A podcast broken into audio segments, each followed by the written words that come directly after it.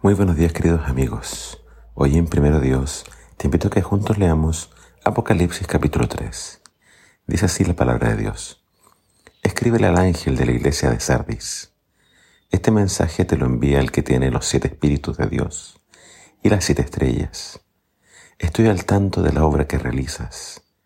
Tienes fama de estar vivo, pero sé que estás muerto.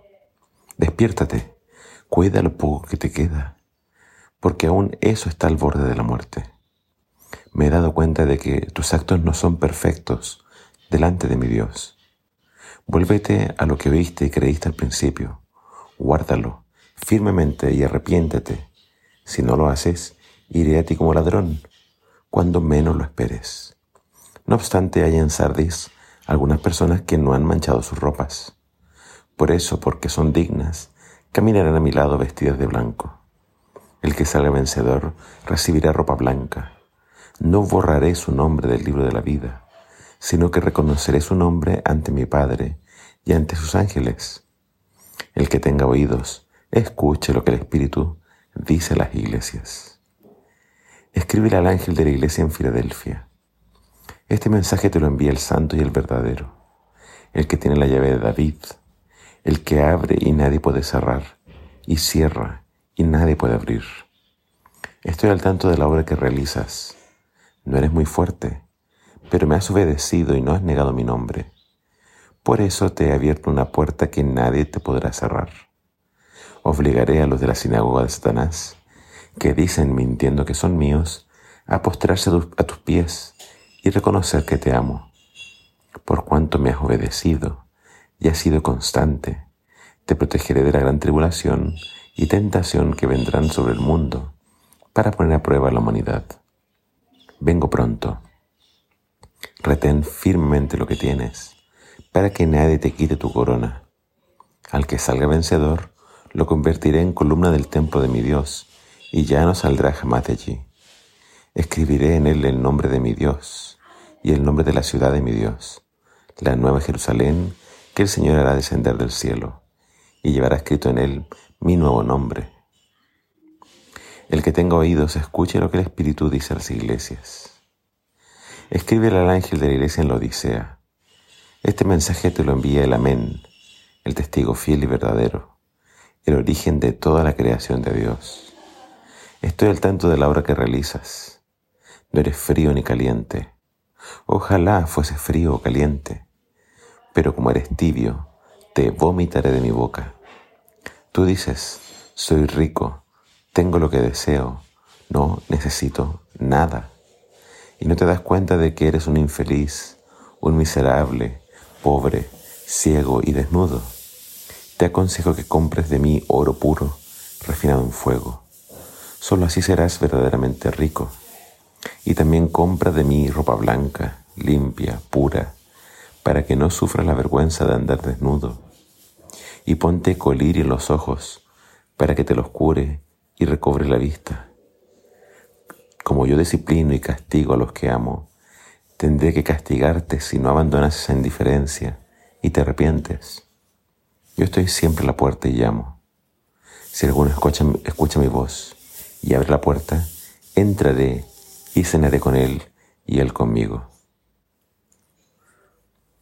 El que salga vencedor, le daré el derecho de que se siente junto a mí en el trono, de la misma manera que al vencer yo me senté con mi Padre en su trono. El que tenga oídos, escuche lo que el Espíritu dice a las iglesias. Quiero destacar tres ideas de los mensajes dirigidos a Sardis, Filadelfia y la Odisea. En Sardis quedaba un pequeño remanente. Solo unos pocos habían permanecido fieles al Señor. La gran mayoría estaba lejos de Dios. Tenían apariencia de estar vivos, pero en realidad estaban muertos espiritualmente. Este mensaje contradice la enseñanza de una vez salvos, siempre salvos. Jesús claramente enseña que alguien que se aleja de Él, si no se arrepiente, terminará siendo borrado del libro de la vida.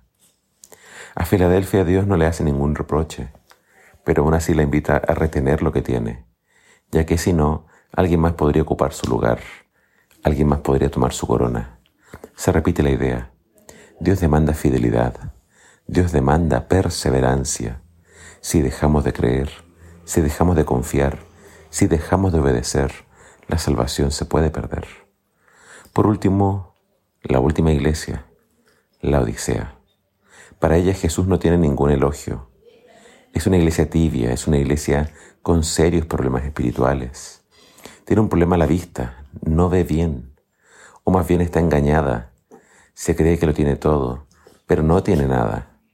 Es pobre, está desnuda, no tiene nada. El problema de la Odisea es que Jesús estaba afuera. Jesús tiene que estar adentro. Tiene que ser quien gobierne nuestras vidas. Pero cuando tengo apariencia de piedad, cuando tengo un pie adentro y otro totalmente afuera, cuando estoy en la iglesia pero mi mente está en el mundo o en las cosas del mundo, cuando cualquier otra cosa es más grande que Jesús, tengo otra pasión y Jesús queda en el último lugar, entonces pertenezco a la Odisea. Pero hay esperanza. Jesús aún así quiere entrar al corazón de los creyentes. Si nos arrepentimos y dejamos a Jesús entrar y compramos de Él todo lo que nos hace falta, entonces todo cambiará. Si le damos a Jesús el lugar que se merece, en las riendas de nuestra vida, si dejamos que Él gobierne, si dejamos que Él sane lo que tenga que sanar, cambie lo que tenga que cambiar, cubra lo que tenga que cubrir, entonces Él será el verdadero Rey de nuestra vida. Entonces podremos vencer y reinar junto a Jesús en el cielo. ¿Cómo está tu vida espiritual? ¿Estás muerto? ¿Eres fiel en todo o eres tibio? Elige hoy a Jesús. Tómate fuertemente de su mano, ya que Él no te va a soltar. Que el Señor te bendiga.